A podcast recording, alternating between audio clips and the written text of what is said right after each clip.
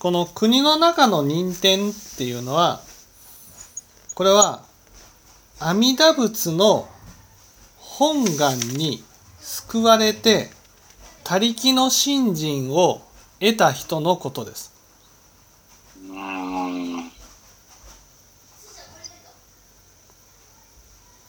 だからこの親鸞会の場合ねどうしたら阿弥陀仏に救われるかっていう話になってるんですよ。だけど。この阿弥陀仏の本願は18願19願20願っていうのはどうしたら阿弥陀仏に救われるつまり他力の信心をいただくかっていう本願じゃないんですそもそも。ね、それは、ここ何回か聞かせていただいたけど、国の中の任天、い意味もう一度言ってください。国の中の任天っていうのは阿弥陀仏の浄土の中にいる人や天人っていうことでうん。これは浄土にいる人っていうのは他力の信心をいただいている人のことです。なるほど。でこのことをこのね下巻下巻のね下巻の63ページこの63ページを見ていただくとはい。ね63ページに最初に11願成就門があるんです。ね、それ主情ありてかの国に生まれる者は皆ことごとく症状の樹に重すはい。ゆえんはいかん。かの仏国の中には諸々の邪樹および不成就なければなり、ね、この症状樹っていうのはいわゆる仏道を進んでいる人のことなんですよ。二河白道を進んでいる人のことなんです。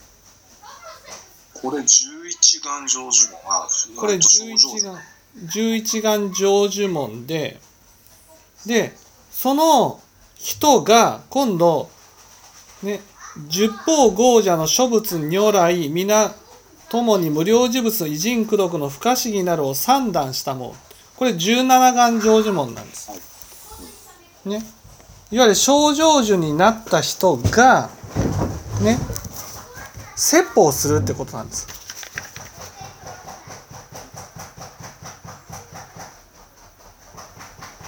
そして18願成就門なんですよ。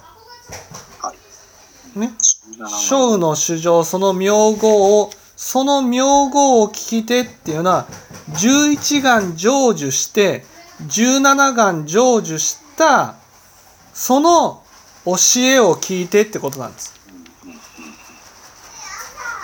つまりね十方四情は救われるけど十方四情が救われるには条件があるんです。それは阿弥陀仏に救われた人が必要なんです。そして阿弥陀仏に救われた人だったら誰でもいいかって言ったらそうじゃない。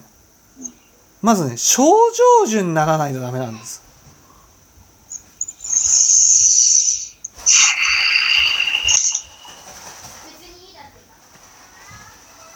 症状樹っていうのはねいわゆる煩悩から離れられてるってことなんですよ一言で言うと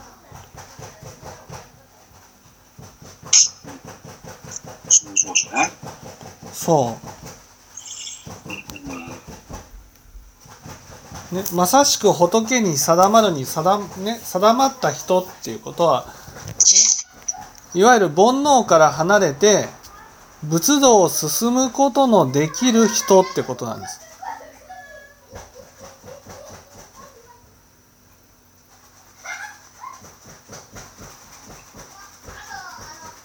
だからね高森先生とかがねいや煩悩か阿弥陀仏に救われても煩悩は変わらないとかって言うじゃないですか。